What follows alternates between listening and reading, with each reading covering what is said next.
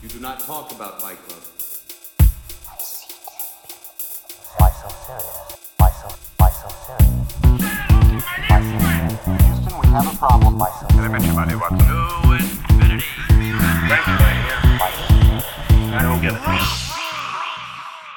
Fala, meus caríssimos ouvintes, estamos aqui de volta com mais um 5 Podcast. Aqui quem fala é Lucas Toffoli. Eu sou o Vitor Bussolini e tamo de volta, tamo de volta. Depois do nosso amigo Vitor sofrer com uma amidalite na semana passada. Nossa, ficar sem comer e sem conseguir falar, sem condições de gravar. Mas estamos aqui de volta, 100%. Com certeza é a ressaca do Oscar, ele gritou muito que o Parasita venceu. A gente ficou falando aqui, ah, o Parasita é muito bom, mas não vai ganhar de melhor filme porque eles vão dar de melhor filme estrangeiro, né? Levou de melhor diretor e de melhor roteiro original ainda. Então foi realmente incrível o que o Parasita fez nessa, fez a limpa, fez a rapa no Oscar. Justo demais.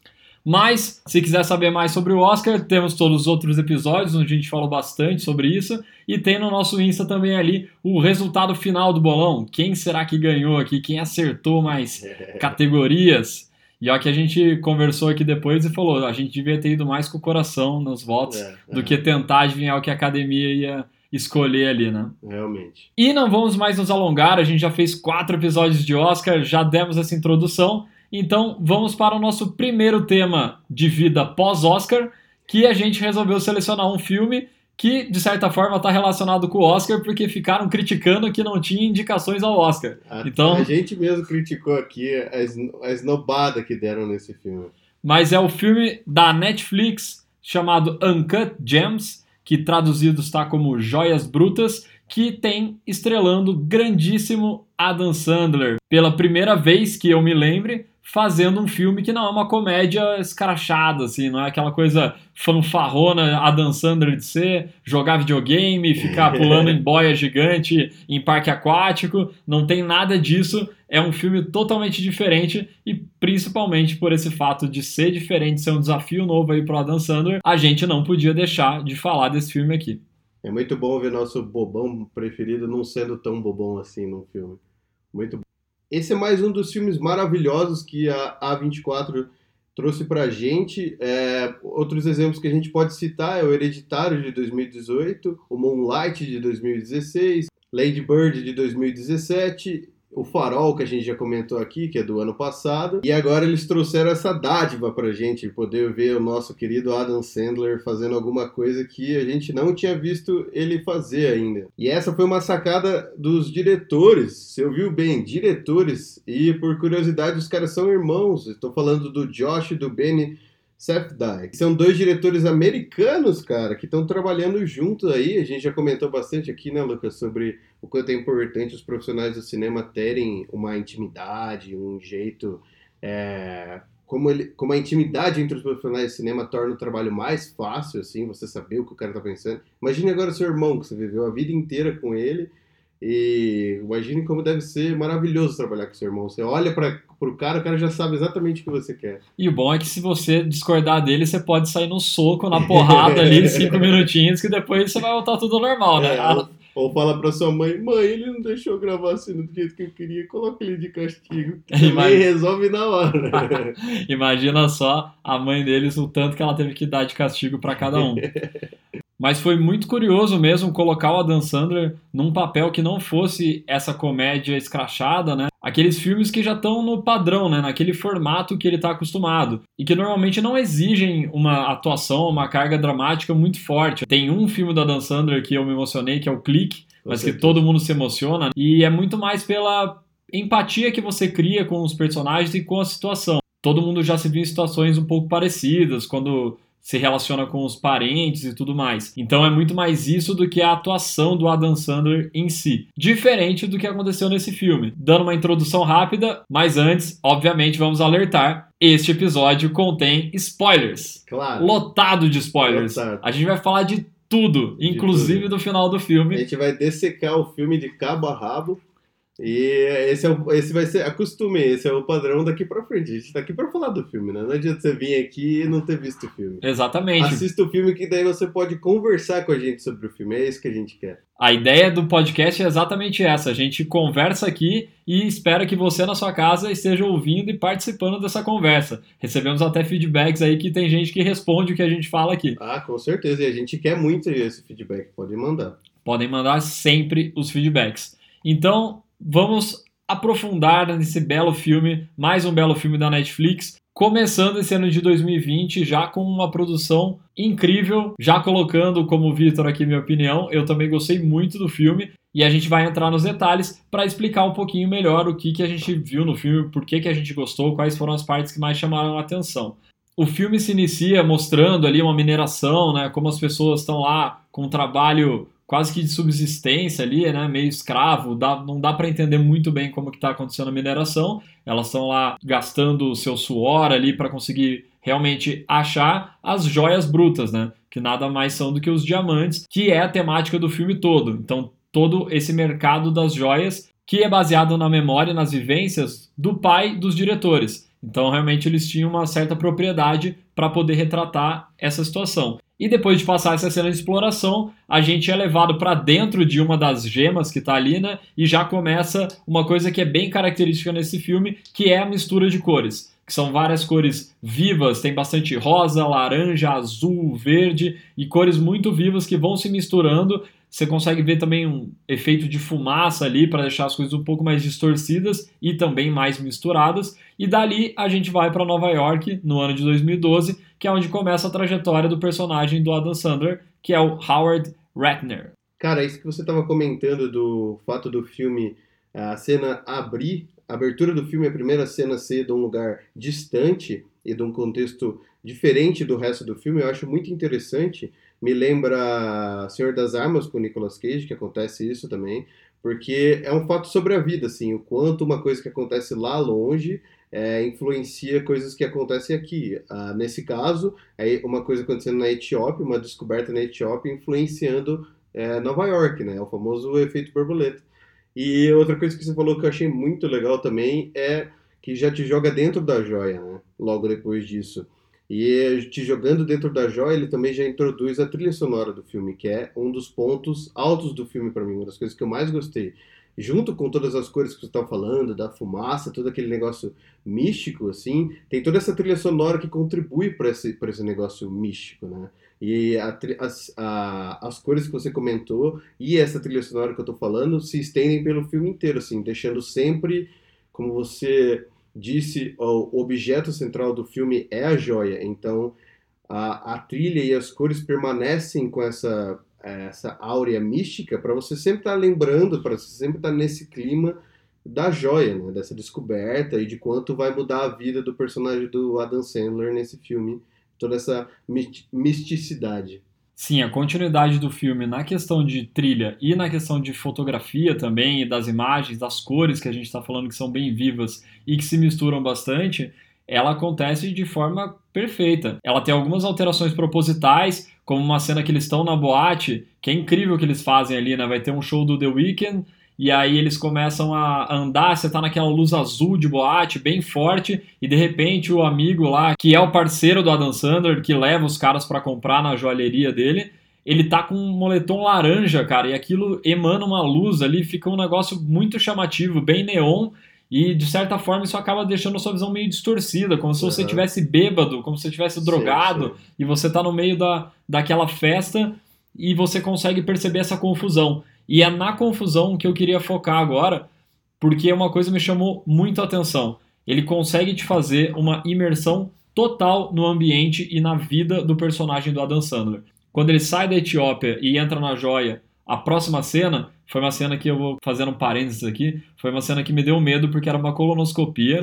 e aí eu falei: "Ah, não, vai ser mais um filme da Adam Sandler". Começou. Mas ele tava apagado ali, não tava nem vendo nada, não fez nenhuma piadinha, então eu falei: "Pô, legal, é. meu medo pode passar". E aí entrando no que eu realmente achei incrível, o trabalho da direção nesse ponto foi incrível porque eles conseguem te colocar na vida do personagem do Adam Sandler. E por que eu digo isso? Ele começa numa edição frenética, vários cortes, enquanto o Adam Sandler atende um telefone, aí ele faz uma negociação, ele passa a pegar um dinheiro, ele passa a pegar uma corrente, Rotina aí ele negocia. cara bem acelerado, né? Exatamente, acelerado e confuso. Uhum. E o que, que ele faz? Ele é um cara que faz trambique, né? Ele vai, É. coloca uma coisa pra penhorar, aí depois ele usa essa grana pra apostar, e o que ele vai ganhar da aposta, ele vai pagar uma outra dívida que ele tem. Não pode perder nenhuma oportunidade que pinta, né? Qualquer ele faz isso durante o filme inteiro. Qualquer oportunidade ele investe, ele tenta, ele acha as melhores formas. O cara, o Kevin Garnett empresta o, dá- deixa o anel com ele como garantia e ele já penhora o anel na hora, né? Sem perder tempo. Exatamente o que você tá falando. A rotina do cara é frenética. O cara é frenético e ele tenta fazer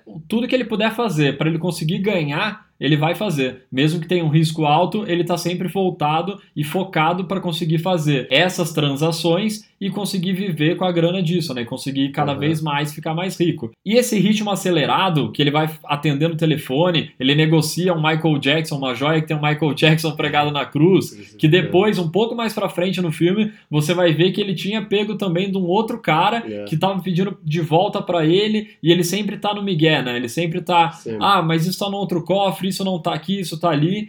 E o ponto que eu tô querendo trazer é essa confusão, ela vai se arrastando conforme vão passando as cenas, ela continua. E eu comecei a prestar atenção nisso muito forte. Falei, cara, não tem uma cena que tá em silêncio. Aham. Nenhuma cena. Quando o Kevin Garnett vai na joalheria, o KG, que ele fica chamando ali, quando ele vai na joalheria, é uma bagunça, cara. Eles estão conversando, aí ele tá negociando com ele, ele vai mostrar um relógio, ao mesmo tempo o parceiro dele chama ele pra falar no canto. Só que quando ele chama pra falar no canto, o que você mais vê nos filmes normal é que é como se você colocasse um tampão, você deixasse muito Isolasse, no fundo né? uma vozinha ali no- da conversa que tava rolando e o foco ficasse total naquela conversa. Aham. Não é o que acontece Não é, em é. nenhum momento. Quando ele tá falando com o parceiro, ele volta a falar com o KD, ele vai falar com o funcionário dele que trabalha nos fundos para ele fazer a limpeza dos brincos. A todo momento, essa bagunça e esse barulho, essa confusão vão te colocando na situação dele inclusive na pressão, no estresse que ele sofre,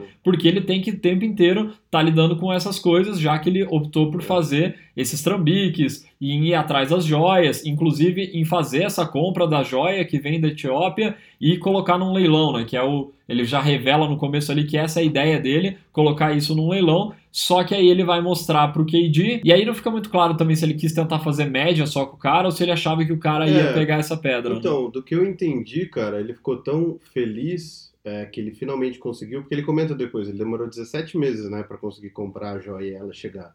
Então, a partir do momento que o cara, o entregador chega com a caixa, ele vê que, ele sabe que é a joia, é, procura ela dentro dos peixes lá, que eu achei uma ideia muito massa de, de fazer. Achei que ficou muito. Essa vida ilegal, assim, ficou. Uma, uma- um detalhe tão simples de ter que transportar um negócio dentro de um peixe, ficou tão legal, assim, para mostrar essa vida ilegal. É, ele fica em êxtase, né, cara? Eu acho que ele, que ele mostra pelo êxtase, assim, pelo, pelo tesão que ele tá sentindo de finalmente estar com o negócio, ele acaba mostrando pro, pro, pro Kevin sem realmente pensar, né? Até o Kevin comenta com ele, como que você me mostra uma coisa se você não tem intenção nenhuma de vender pra mim, tá ligado? Sim, eu tive essa mesma impressão, mas como a gente estava sendo envolvido naquele mundo de trambique, né, de você valorizar mais o que você tem para conseguir vender melhor, aí eu fiquei um pouco em dúvida sobre se ele quis mostrar para dar mais um golpe, fazer alguma coisa, ou se era pela empolgação, mas também concordo agora com a sua análise aí que foi pela empolgação. E ali que começa realmente a desenrolar todo, todo o ponto principal do filme, né? Por mais que as tramas possam ir para alguns outros lados em algum momento, a trama central é essa pedra. E aí, voltando nesse ponto que eu falei da confusão, eu fiquei reparando muito nessa, nessa bagunça, nesse barulho, barulho na rua, barulho nos restaurantes que ele entrava, quando ele vai fazer uma aposta também, o tempo inteiro, quando ele vai penhorar o anel, o tempo inteiro tá uma bagunça, tá um barulho. E aí eu consegui ver qual que era a primeira cena que tudo ficava num silêncio comum e que você conseguia só ouvir a conversa dos dois. Que é uma cena que o personagem do Adam Sandler está na cozinha conversando com a mulher dele e aí sim você realmente só ouve a conversa dos dois sem nada externo, sem barulho de TV, sem barulho de pessoas passando, sem barulho de carros. E é a primeira hora. E aí eu fiz questão de pausar o filme e olhar em que hora que isso estava acontecendo, quantos minutos tinha passado do filme até eu ter essa cena tranquila. E cara, tinha passado quase uma hora. Sério? A gente fica numa imersão de quase uma hora dentro da vida do personagem do Adam Sandler, como Sem isso, parar. com essa pressão sem parar, uma coisa atrás da outra. Ele tá fazendo um negócio, já vem outro cara cobrar ele, ele foge, já tem um outro cara que tá ameaçando ele de morte, Uhum. e isso vai, vai e vai. E quando você percebe, quando eu percebi e quis parar o filme pra falar, cara, deixa eu olhar, porque faz muito tempo que eu tô com isso. Chegou até um pouco a incomodar numa hora de Uhum. caramba, cara, que barulho, né? Parece que você realmente não descansa, que você tá na vida frenética dele.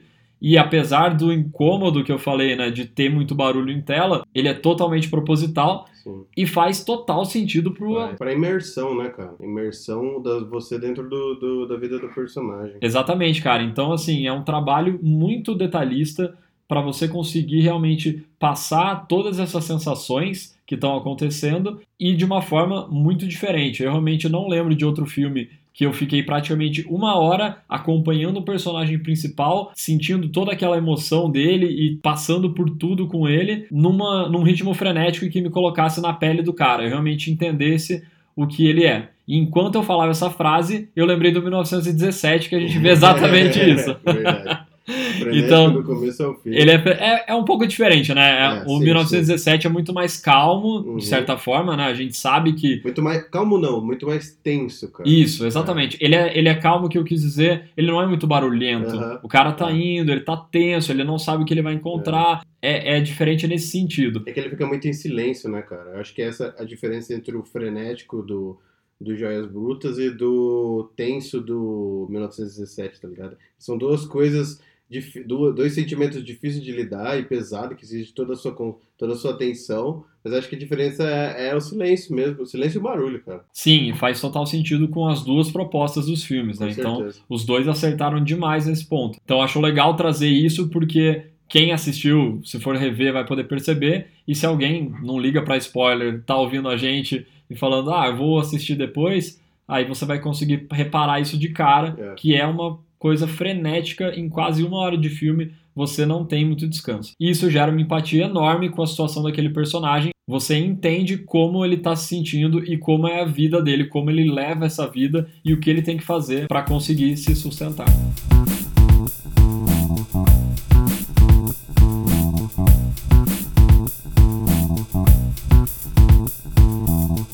Quanto ele é. ele se decepciona o filme inteiro também, né? As expectativas dele são quebradas a todo momento, a rotina dele é quebrada a todo momento, porque ele nunca sabe quem ele vai encontrar dentro da loja dele ou na porta da loja dele. Eu gostei muito da uma quebra de expectativa muito legal que a gente teve, duas na verdade, relacionadas ao mesmo personagem. A primeira foi quando ele tá muito feliz no Teatro da Filha, porque ele ganhou a aposta, né? Ele fez uma aposta pesada em cima do Kevin Garnett para ganhar com o Boston Celtics. E ele ganhou muita grana, porque ele, ele apostou num time que estava tava meio mal, que ninguém estava apostando. E com essa grana que ele ganhou, ele estava super feliz. Só que daí o cara, o cara um dos caras que ele, para quem ele deve, pega ele e coloca ele dentro do carro. E nessa cena, ele fala que, que não precisa daquela violência, que ele vai pagar o cara. Explica como, né? Com a aposta. Só que nessa cena ele descobre que o cara cortou a aposta dele, não deixou a aposta pra frente, então ele deixou de ganhar muita grana. E essa, tipo, a primeira quebra de expectativa imensa que ele tem, e é nossa também.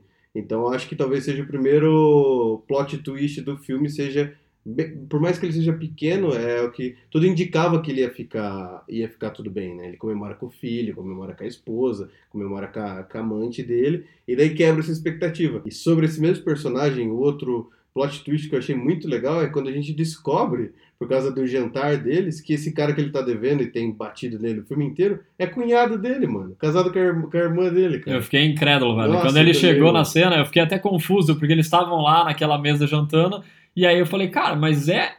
É o cara ali, É o é, é o Arno, é o cara que tá querendo matar É, ele, ele é é. da família. Da Falei, família. cara, é pior ainda do que eu pensava, então a vida do cara é mais confusa ainda. mais confusa ainda, mais bagunçada. E essa bagunça, cara, um dos pontos que você falou é a fotografia, que eu acho que um, dos, além da trilha, é um dos pontos que eu acho mais legal para essa imersão, a essa vida frenética do, do Howard, é a, a fotografia, cara, que você comentou. Por exemplo, as luzes em várias cenas são todas des- desfocadas, assim, as luzes são muito brilhantes também. ah, esse brilho, esse brilho também é por causa da, da temática, né, das joias e tal. As cores são também todas muito brilhantes e o quanto sem você perceber a fotografia é, influencia você a entrar nessa vida, né? Que era o que a gente estava comentando. A gente já comentou isso aqui, o quanto a fotografia é silenciosa e tão importante, né? Ela tá ali, é uma coisa boba, as luzes estão, sei lá, as luzes são fortes, as luzes são desfocadas no filme e você sem perceber cria essa confusão na sua cabeça também, né? Esse desnorteamento que ele sente na rotina dele de nunca saber o que está acontecendo e muita informação e as luzes contribuem para isso no filme, né? Com certeza a fotografia consegue ser dessa forma que você falou, né, silenciosa, porque ela não vai ficar gritando na sua cara, exceto quando você está na boate que aquela luz neon, inclusive é um ponto que eu acabei não comentando, mas achei muito legal também que aquele neon da luz dele refletia no rosto dos outros personagens, em quem estava em volta dele. Uhum. Então, ele não só é, emanava luz para mostrar o laranja, como esse laranja refletia no rosto dos outros personagens e se misturava também com aquela luz azul da boate e deixava de novo essa coisa meio mística, meio psicodélica. Né? Uhum. O filme todo traz isso. E em boas partes das cenas, principalmente cenas mais internas, eu senti muito uma fotografia parecida com filmes de máfia por mais que não seja exatamente tratado de uma máfia, Uhum. ali também tem aquela questão de ser um pouco. A vida certo- do crime, né? A vida Um do crime, né? Um pouco ilegal. é. Exatamente, um pouco ilegal ali, aquelas transações não sem, nem sempre listas, nem sempre com nota. Então isso É, é, até fazem piada sobre isso, né? O cara pergunta, tem nota? E o, cara, e o Howard responde, mas é lógico que não tem nota. Exatamente. Óbvio que não vai ter nota, né? Porque é tudo realmente nesse submundo das joalherias, né? E tem várias ali. O Howard fala, o funcionário dele que ameaça ir trabalhar em outra joalheria, que também vai trabalhar depois mesmo. Ele tá lá, ele fala, cara, tem um monte de joalheria aqui, eu posso trabalhar onde eu quiser, eu tenho experiência. Porque é tudo naquele meio, aquela coisa meio suburbana, que as coisas são feitas por debaixo dos panos. Então eu, eu realmente consegui sentir muito isso na fotografia, a questão da luz baixa em muitos momentos. Ele, quando ele vai visitar o apartamento dele, em vários outros momentos do filme também, ele traz bastante escuridão, você não consegue ficar vendo as coisas com muita clareza. Ao mesmo tempo que quando ele vai te trazer as coisas às claras, ele pega e coloca sempre as luzes muito fortes, a luz vermelha, a luz azul, a luz verde, que realmente trazem esse aspecto de místico que a gente comentou aqui e também sempre vinculado ao tema principal que são as joias. Uhum. E, e o legal é que as joias da joalheria dele mesmo são todas praticamente azuis. Então, realmente, o vermelho e o verde, eles se destacam para mostrar essa mudança, para mostrar como a chegada dessa nova joia, Uhum. dessa pedra que o Kid fica totalmente alucinado, como a chegada disso torna tudo muito diferente e acaba levando toda a história para um outro lado. Acaba tirando ele, de certa forma, da zona de conforto. Não que seja uma zona de conforto, porque o cara deve para todo mundo e teme pela vida dele, pela família e tudo mais, mas é uma zona de conforto na medida que aquilo era o cotidiano dele, era algo que estava de certa forma sobre controle, apesar de muitas vezes parecer não estar. Ele tinha ciência de quem ele devia, do que ele tinha que fazer, aonde ele ia apostar e como ele ia apostar para conseguir pagar cada pessoa. Então essas cores trazem essa mudança e isso é mostrado na fotografia o tempo todo, como ele vai para lugares diferentes, como aquilo vai distorcendo a visão dele e deixando tudo muito mais difícil, né? Tudo mais complicado de assimilar.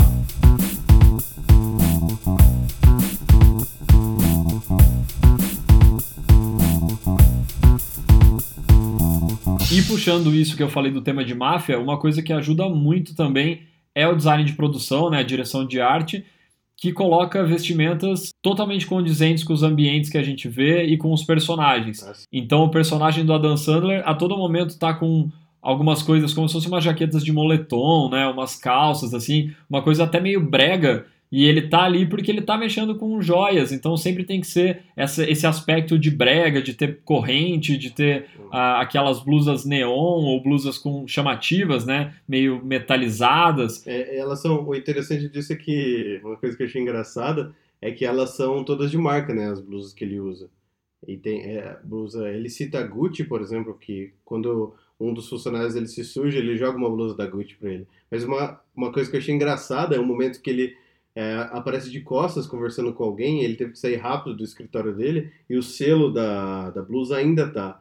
Então, pra mostrar mais ainda como um detalhe tão pequeno, pra mostrar mais ainda como é essa vida do cara, tá ligado? Ele usa as blusas, mas ele não vai tirar o selo pra não des- descartar a opção de vender elas um dia, mesmo que estejam usadas, tá ligado? E ao mesmo tempo isso mostra como o cara tá conformado que a vida dele tem aquele ritmo e é dessa maneira. Aham. Então o próprio Arno, um pouco mais pra frente no filme, questiona ele, cara, você reformou a piscina, você tem um apartamento, você fez um monte de coisa, você tá gastando uma grana que é minha grana, que você tá me Uhum. devendo. E ele fica sempre dando migué, falando que não é bem isso, que ele não gastou tanto, mas porque o consumismo existe. Ele tem, ele tem noção de que ele vai ficar devendo para todo mundo e que isso é arriscado, ao mesmo tempo que esse lifestyle dele é comprar roupa de marca, É, é, exibir, é mostrar que tá, total, que tá totalmente vinculado à questão das joias, né? O que, Aham. que, é- o que são as joias, se não você esbanjar, ostentar, né? Mostrar o como você é poderoso, ou como você tem dinheiro e tem estilo. Então a temática do filme está muito presente também nessa questão das roupas. As roupas são retratadas de uma maneira que te levam para aquele ambiente, que te fazem acreditar totalmente naquele tipo de personagem. Eu realmente acho que se tivesse um joalheiro suburbano em Nova York, ele se vestiria dessa maneira, ele agiria dessa maneira. E fora os outros personagens também estão sempre vestidos, os próprios funcionários dele sempre vestidos com essa característica de roupas de marca, de ostentação. Aham. Todo o ambiente das joias traz essa ostentação. É, cara, essa vida de ostentar que ele tem que, que manter, mesmo devendo pra todo mundo, tem, me deu um grande choque a hora que aparece a casa dele pela primeira vez.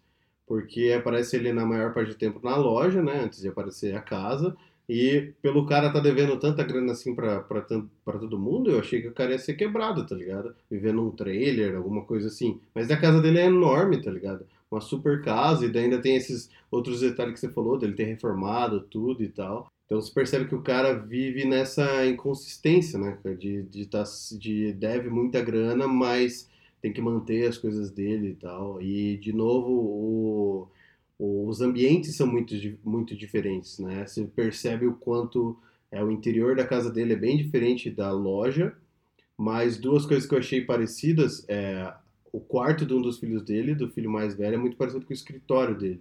Você reparar quando o filho dele tá assistindo basquete, jogando basquete no quarto dele, enterrando naquela cestinha de parede, atrás na TV tem muita coisa assim, muita decoração. Se perceber a- no escritório da Dan Sandler, atrás dele tem muita coisa também. Na verdade, em todas as paredes do escritório tem um aquário, tem um monte de bola de basquete atrás.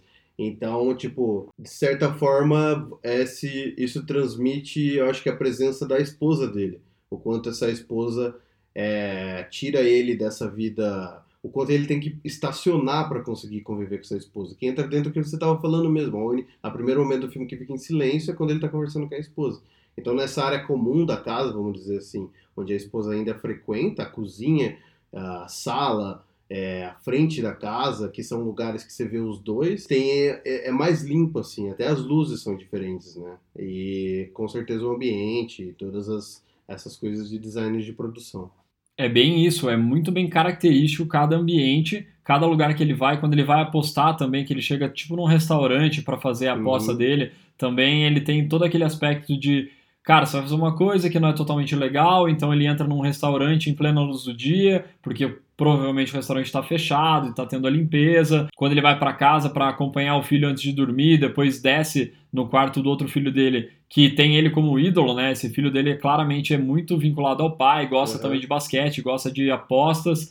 Ele tem essa, essa inspiração nele. Então faz muito sentido que esse personagem, esse filho dele, também tenha um- o quarto muito similar, né, na questão da bagunça, ao escritório dele. Uhum. Porque é a referência que ele tem Sim, dentro de sim. casa. Diferente dos ambientes em que a mulher dele fica. Então a cozinha é organizada, a sala fica totalmente organizada, em silêncio, né? Então esse ponto do silêncio é porque é a única coisa que tira ele daquela vida. Tanto que a primeira vez que ele encontra a amante dele, ela tá lá com mais outras meninas, com um monte de gente, O fazendo festa alto, né? o som super alto. Quando ela sai do AP também, ela deixa o som torando ali para Uhum. ele chegar e ter a cartinha dela com o som. Então, ela até faz mais sentido com ele. Para a vida dele, faz muito mais sentido ele estar com uma pessoa daquele jeito, que ela mostra que gosta dele pra caramba. e que entende como é toda essa vida. É. E a mulher dele, isso fica mais subliminar no filme, mas o que dá a entender é que ela vai pegando ódio dele, né? Vai querendo se separar e vai se distanciando exatamente por ela retratar uma outra parte, É. por ela retratar essa calma e saber que ele faz as coisas do jeito que ele faz, da vida que ele leva e não concordar com isso, porque eles realmente são totalmente opostos. Por isso que a relação deles está fadada ao fracasso ali desde o início do filme.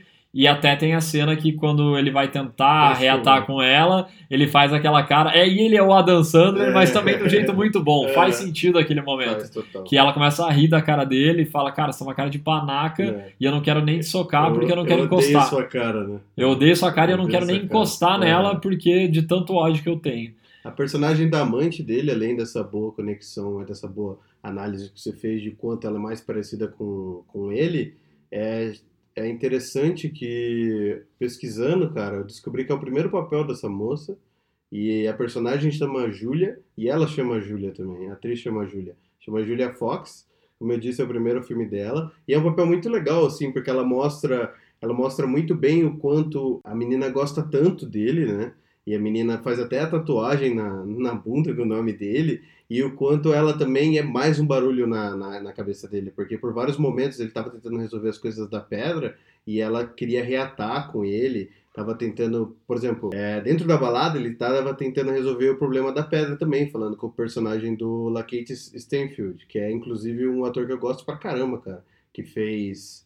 é, ele participa do Atlanta e ele é, pra quem não conhece ele por nome, cara, é, ele é aquele cara no, no filme Corra, que o ator principal tira uma foto dele e ele acorda da, da hipnose e começa a sangrar o nariz dele. É desse ator que eu tô falando. Caramba, eu tô de cara que era esse ator, mano. É Eu não tinha, cara, eu não é tinha reconhecido. Puta que pariu. E vale a pena assistir Atlanta também, que eu acho que você não viu. Não mesmo. Cara, quem não viu, vale muito a pena ver. É, principalmente se você gosta de. Principalmente, assim, todo mundo, todo mundo vai gostar de ver. Mas se você gosta de ouvir hip hop, é uma visão diferente sobre esses é, rappers novos, assim. Voltando ao que eu tava falando, nessa cena que ele tá dentro da balada tentando resolver a pedra, ele vê ela falando com o The Weeknd, que também é, inclusive, uma, uma aparição muito, muito boa, eu não sabia que ele ia aparecer. Excelente, eu não sabia nem dele nem do Kevin Garnett. É, nem do Kevin Garnett. São dois famosos, assim, e eles mandaram muito bem, né, mano? O Kevin, caralho, você acredita no... O cara, é, acho que, não sei se ele já atuou na vida dele, mas você acredita, tá ligado? No, que o cara tá realmente viciado na, na, na pedra e tal. Ele mandou muito bem, mano. É, eu vou ter que aqui criar uma polêmica, né? Porque a gente gosta de criar. Ele atuou muito melhor do que o Michael Jordan em Space Jam. Eu amo Space Jam. Eu amo Minha Space infância, Jam. puta, é foda pra caralho. É. I believe I can fly. Foda que o... Mas o- a atuação dele é ruim, mano. É. Se a gente assistir hoje, É. você vê que a atuação do cara não é muito convincente. ele- ele... é durão. Então, mas foda, ele tinha que falar com parede verde, almofada verde, né, cara? Porque, é... É, é lógico, na época eu Esse não sabia, eu é achava importante. que o Pernalonga realmente existia e contracenou com ele, mas agora que a gente descobriu essa farsa do cinema, eu descobri que era tudo mentira. A gente, como a gente fala quase todo episódio, o cinema é uma mentira. É uma mentira. Ele tá aqui pra te enganar. É. Mas brincadeiras à parte, a atuação do Kevin Garnett foi excelente. Eu realmente Aham. acreditei naquilo, que ele era um cara fissurado naquela pedra, que ele tinha aquela conexão que o personagem dele fica falando bastante e que aquilo fazia ele jogar melhor, né, e ter o desempenho que ele tanto buscava pra calar os críticos. Aham. E voltando a falar da Júlia, outro momento, por exemplo, quando ele tá. Tem vários outros momentos que ele tá tentando resolver e ela fica voltando com esse com esse carinho e amor que ela sente. Você não duvida em momento nenhum disso. Isso que eu achei muito legal. E por mais que eles briguem, é, é, eles brigam a certo ponto do filme, ela volta depois atrás dele, né? E tanto que é ela que faz a aposta, aposta final naquele jogo.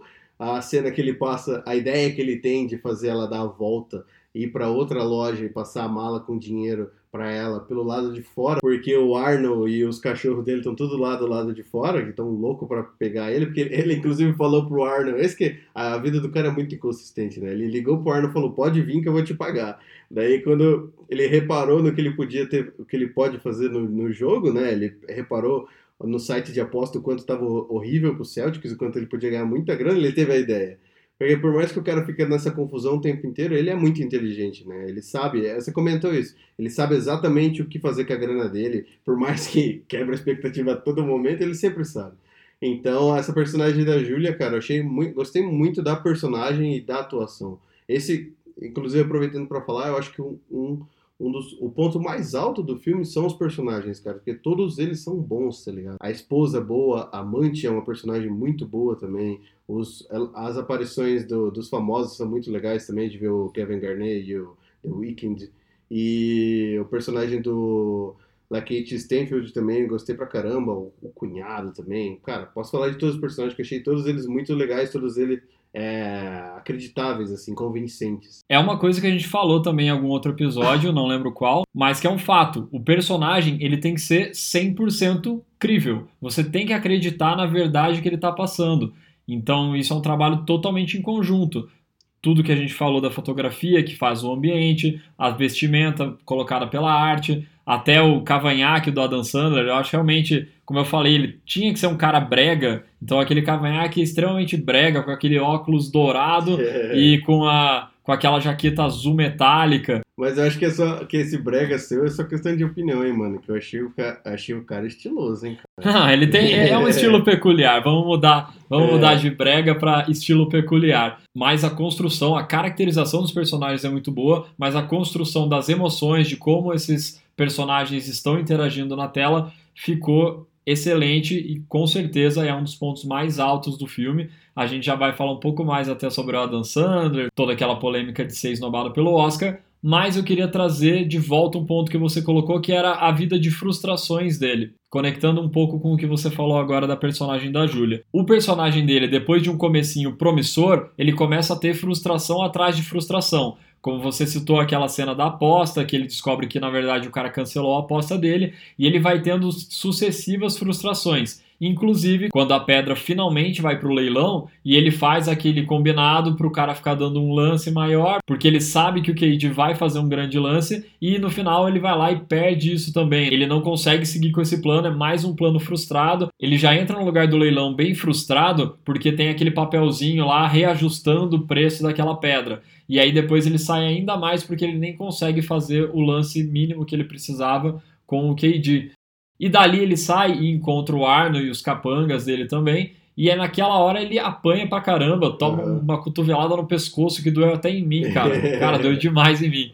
Eu falei, mano, o cara não tá nem conseguindo respirar. E nessa hora uma ótima atuação também, até ele recuperar a voz ah, ali para tentar falar. Sim e depois ele toma um soco no nariz e essa é a hora da derrocada final ali, né? Uhum. Ele, ele vai pro, pro fundo, ponto mais baixo, né? Ele vai pro ponto mais baixo, pro fundo do poço, ele não quer encontrar ninguém, ele entra no escritório desa totalmente desanimado, ele começa a chorar, aí chega a amante dele, eles estão brigados, ela mostra a tatuagem que dá uma animada nele, mas ele tá ali falando, cara, eu sou um merda, minha vida não serve para nada, eu não consigo nada do que eu quero. Então ele chega no fundo do poço e é onde você, que tá com a empatia nesse cara, fala, putz, que pena, velho, se acontecesse alguma coisa boa para ele agora, ele ia acalmar, ele ia entender que não tem como ele ficar nessa vida frenética. E a primeira coisa que acontece é o KD ir comprar a pedra e acontecer essa cena que você colocou agora. Por isso que eu quis fazer esse link com o que você falou lá atrás, mas trazendo para essa cena atual. Que no momento onde ele ia conseguir a grana para poder pagar o Arno, para poder deixar tudo tranquilo, ele revive e retoma toda a confiança que ele tinha antes e volta a fazer apostas. Pensa em todo esse plano e vai lá e tem essa ideia da amante ir buscar a mala e pegar um helicóptero que ele já deixou agendado ali para fazer o voo e é. fazer a grande aposta que é um outro filme muito bom também, A Grande Aposta.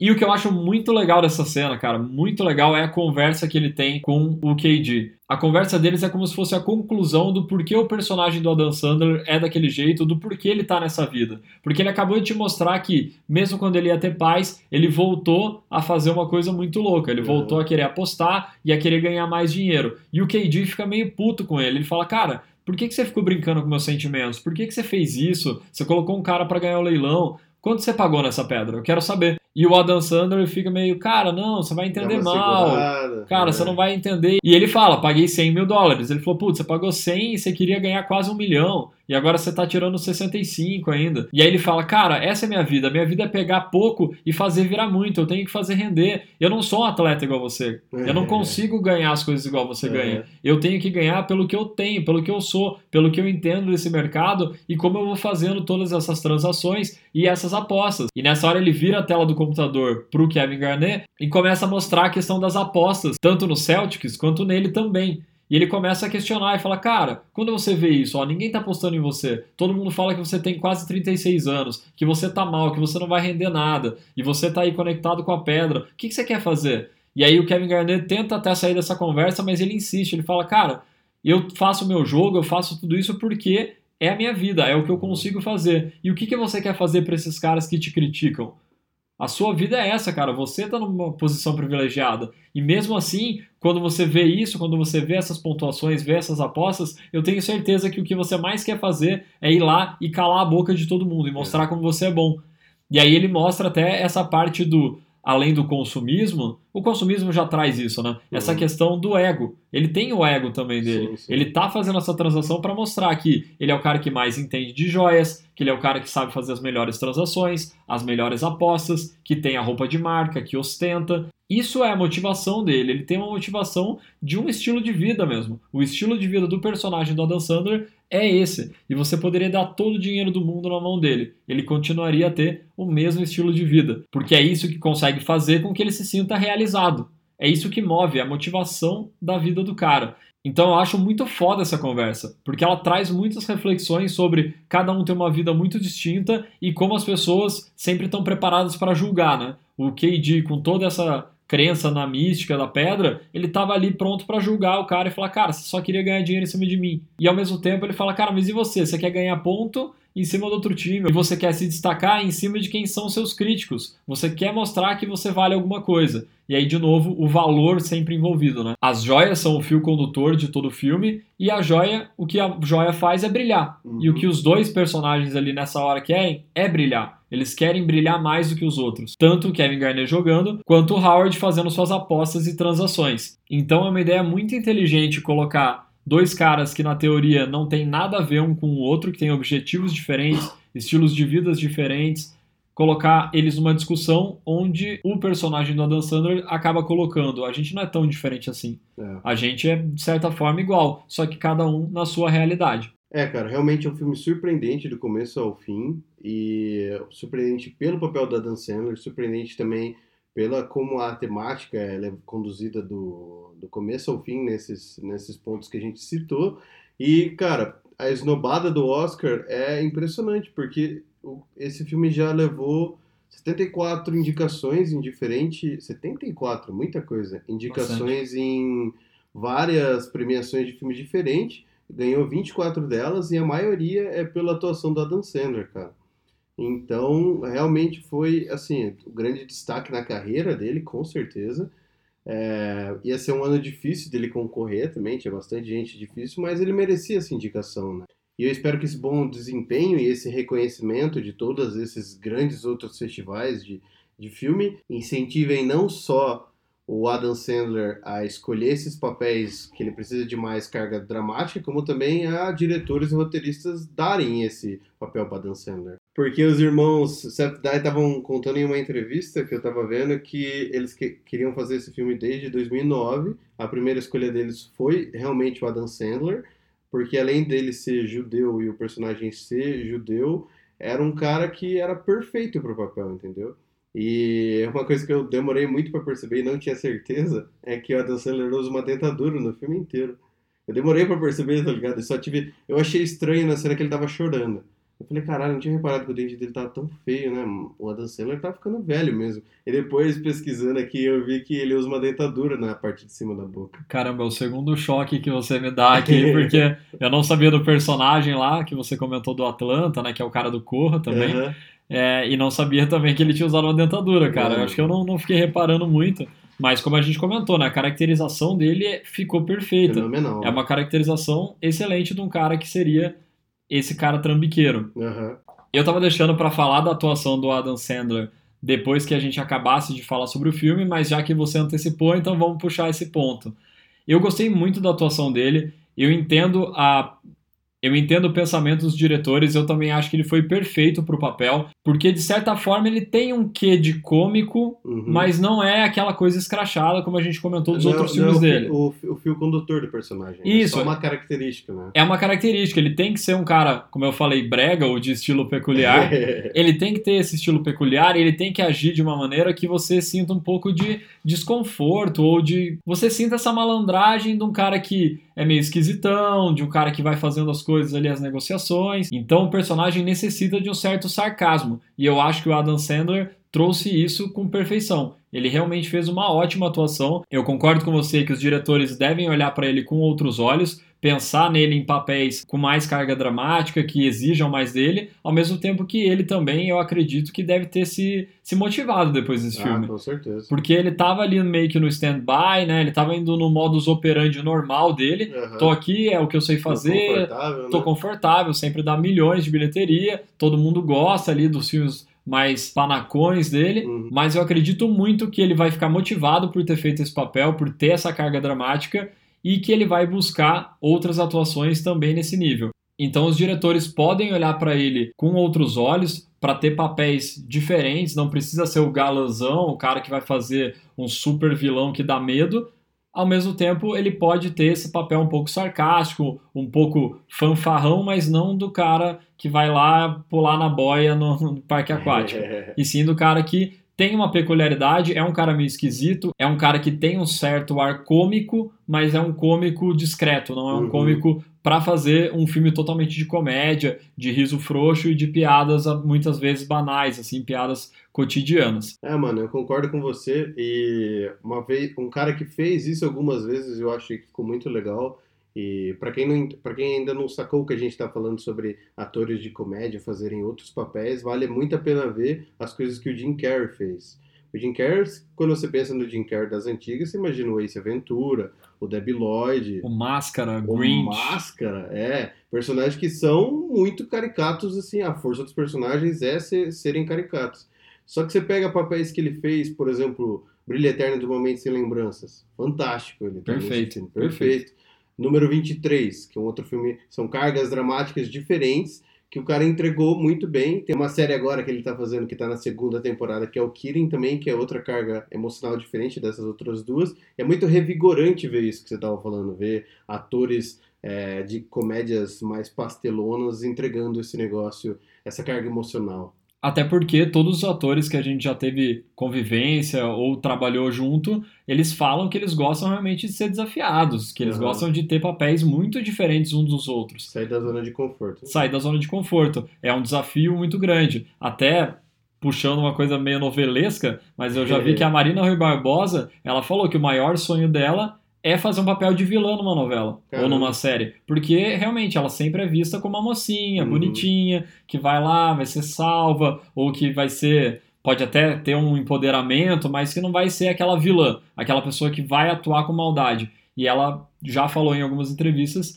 que ela gostaria de fazer esse papel. E dentro dessa questão de ser desafiado, aí é o meu ponto que talvez seja polêmico ou não, mas eu não acho que o Adam Sandler precisaria ser indicado pro Oscar por essa atuação. Ô, louco. É, falei, poderia ser polêmico. E por que que eu não acho isso? Cara, esse foi o primeiro papel que ele fez Ah. fora daquela zona de conforto Uhum. dele. Ele mandou muito bem, é um ótimo papel. Eu gostei muito da atuação. Ele carrega o filme, apesar dos outros atores complementarem muito bem todas as cenas. Ele consegue dar vida para esse personagem e ser crível e interessante do início ao fim. Porém, eu acredito que ele tem que provar mais e fazer mais papéis nessa vertente para que aí sim ele consiga ser indicado na academia e talvez até ganhar. E por que, que eu coloco isso? Porque só nesse ano tem três atores que eu achei que foram fantásticos e que eles foram esnobados pelo Oscar, que foi o Robert De Niro.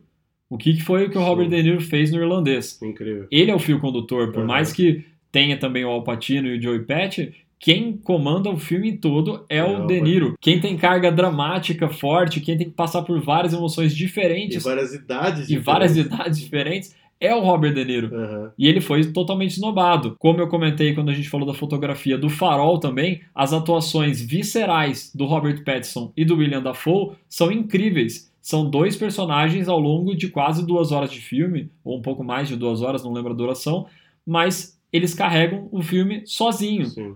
Tem a confusão da história, tem a estética da fotografia, mas as atuações deles, somadas à fotografia, são os pontos altíssimos do filme, que é o Farol, que foi indicado só em fotografia, né? Da mesma produtora, né? Da 24 também. Da mesma produtora, você comentou no começo do, do episódio, Uhum. que é da mesma produtora do que o Joias Brutas. Uhum. E nenhum dos dois foi indicado para melhor ator. Então eu acredito que eles já trazem papéis mais consistentes e tiveram atuações fantásticas que poderiam muito bem estar indicados ao Oscar. Então, por mais que ele tenha sido excelente nessa primeira atuação fora da comédia, ele ainda tem que provar um pouco mais, precisa passar por papéis mais distintos para mostrar a versatilidade dele como ator ainda mais e aí sim ser colocado ali no pódio de caras como Leonardo DiCaprio, com papéis totalmente diferentes em quase todas as indicações que ele Uhum. fez, nada similares. O próprio Joaquin Phoenix só ganhou agora como melhor ator e já É. teve outros papéis memoráveis, já foi indicado também umas duas ou três vezes antes. Ah, o Brad Pitt também, que fez, já entregou atuações completamente diferentes e todas elas boas. Então é mais por isso, é mais pela consistência do trabalho ao longo do tempo.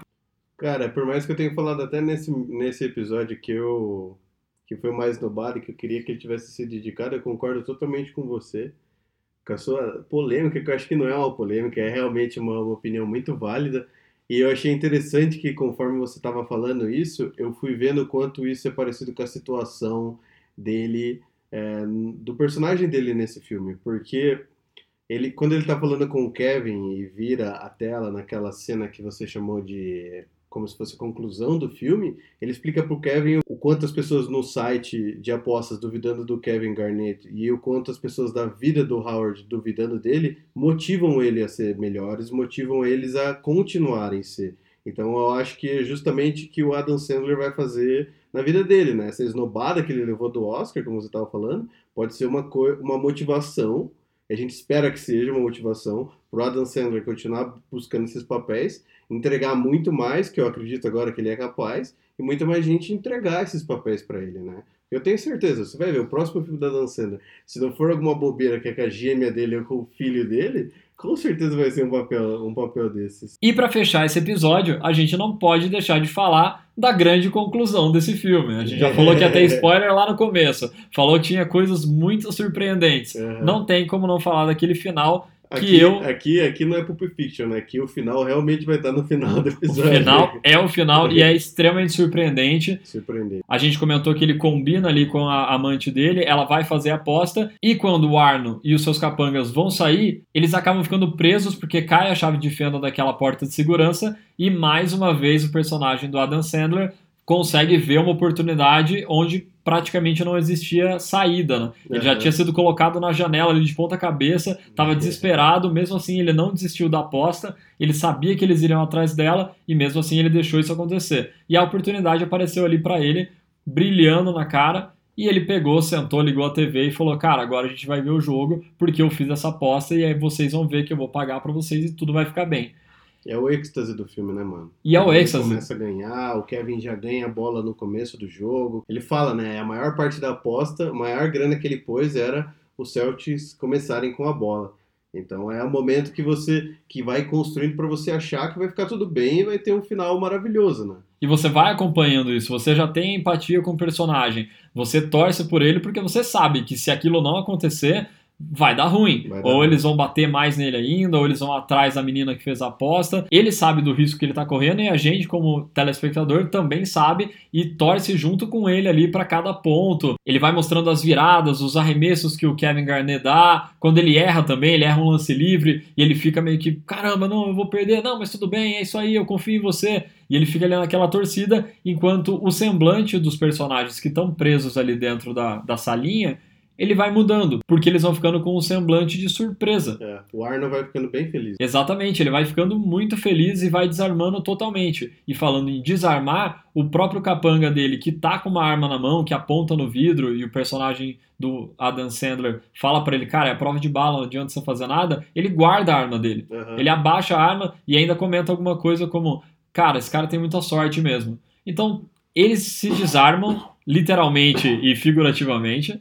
A gente se desarma Aham. porque ele ganhou. Ele ganhou mais de um milhão. Ele tá com uma grana ferrada. Ele liga, comemora, você comemora junto com ele na ligação ali para amante. Ele vai abrir a porta com total tranquilidade, porque não tem mais nenhum problema. A mesma tranquilidade que a gente, como espectador, tá sentindo, né? Exatamente. É ele não tem mais nenhum problema. a cena. Exato, ele não tem nenhum problema mais porque ele conseguiu a grana para quitar todas as dívidas. E aí que o pior acontece. É, toma um tiro na cara. É engraçado o quanto de característica desse filme tem, porque me lembram Bons Companheiros do Scorsese. Ah, o fato deles irem no fundo da cozinha, tem isso no Bons Companheiros, a hora que ele vai fazer a aposta. É, o fato deles balançarem o cara para fora da janela. E o fato desse último tiro ser tão inesperado, assim, entendeu? E caso com o que você estava falando da fotografia. Tem esse quê de máfia. O filme se passa em 2012 é, não tem toda aquela coisa antiga do Poderoso Chefão, dos bons companheiros, mas realmente acaba sendo um filme meio de máfia. Máfia moderna, né? Máfia de 2012. E, cara, você é pego totalmente de surpresa, mano. Você nem imagina o que o, que o negócio ia acontecer, tá ligado? Você, você achava que a conclusão do filme ia ser aquilo ali mesmo, ia ficar tudo bem. Mas não é um filme. Esse que é o problema, não é um filme do Adam Sandler. É um filme com o Adam Sandler. E a gente fica totalmente surpreso no final. Ele vai tocando uma música que até é contraditória, né? Porque é uma música meio felizinha. Uhum. Volta aquela mesma coisa da trilha que estava ao longo do filme todo. Ela volta. E ela voltaria porque, teoricamente, tudo ficou bem. Mas naquele momento você consegue ver que ele tomou um tiro no meio da cara, No quase que no cara. olho. E a câmera vai chegando mais perto do rosto dele, que tá ali com aquele óculos escuro, mais uma vez com um gosto peculiar na escolha da vestimenta. E como fez no começo do filme, a câmera vai até o furo e aí começa a entrar naquele vermelho. E de novo você tem aquela mistura de cores, aquela coisa um pouco mística dele entrando dentro do sangue, que é dentro da joia também. a trilha começando a bombar e subindo, subindo, subindo, e acaba num céu estrelado. Céu Isso eu realmente achei um pouco estranho, É. porque eu esperava que o letreiro começasse a subir enquanto a gente estava ali dentro da joia de novo, né? Mas não aconteceu. Ele acaba num céu estrelado, com uma musiquinha meio futurista, assim. e aí a gente chega no final dessa grande saga do Adam Sandler não sendo mais uma vez Não Adam. Sandler. Maravilhoso, cara. Sensacional. Com certeza reassistiremos esse filme posteriormente e deixamos aqui a indicação para vocês. Tá no Netflix, tá fácil, tá na mão. Joias Brutas ou Uncut Gems, o nome original. É um ótimo filme, é uma grande oportunidade de ver um Adam Sandler diferente. Muito obrigado para quem ouviu a gente aqui. A gente continua querendo saber todos os seus feedbacks, o que vocês gostaram, o que vocês não gostaram. O que vocês como- acharam do filme? Falem também o que vocês acharam do filme, da atuação do Adam Sandler. Ele realmente foi injustiçado no Oscar? Ele foi esnobado? Ou não? Vocês concordam que ele precisa de mais um tempo ali maturando até ele ter cacife para segurar aquela estatueta, a estatueta mais desejada por todos do mundo cinematográfico? E na semana que vem a gente está de volta com mais um tema, mais um filme. Qual será, Vitor? Qual será? Ah, fica aí para os telespectadores tentarem adivinhar. Uma coisa muito importante, cara, eles podem mudar, mandar sugestões para nós, é isso mesmo. Vocês querem que a gente fale de algum filme que é mais antigo, um filme que está no cinema, algum filme que você gosta muito? Você quer que a gente fale mal do seu filme preferido? Você quer que a gente fale muito bem do, do filme que você não gosta? É só você sugerir que a gente com certeza vai adorar falar sobre o que vocês gostam de ouvir. Como sempre, estamos totalmente abertos para todas as opiniões. Muito obrigado novamente. Nos vemos na semana que vem. Valeu! E caiei, motherfuckers! Do not talk about Fight Club. Why so serious? Why so, why so serious? Why so serious? Houston, we have a problem. Why so serious? Everybody wants to infinity. Thanks, Wayne. Why so serious? I don't get it.